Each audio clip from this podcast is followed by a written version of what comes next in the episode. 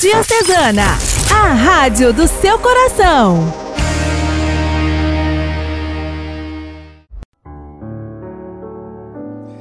Irmãos e irmãs, paz e bem.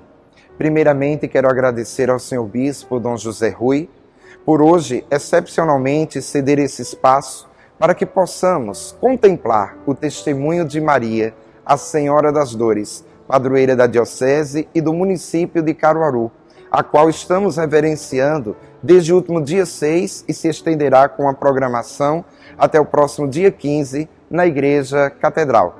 Maria, sobre esse título, demonstra uma mulher de fé e de esperança. Diante da cruz do seu filho Jesus, experimentando as dores, não desanima, mas confia nos desígnios de Deus. Nos inspira para que possamos também enfrentar nossas dores sem desanimar. Participe conosco de toda a programação que está acontecendo. Que Deus os abençoe.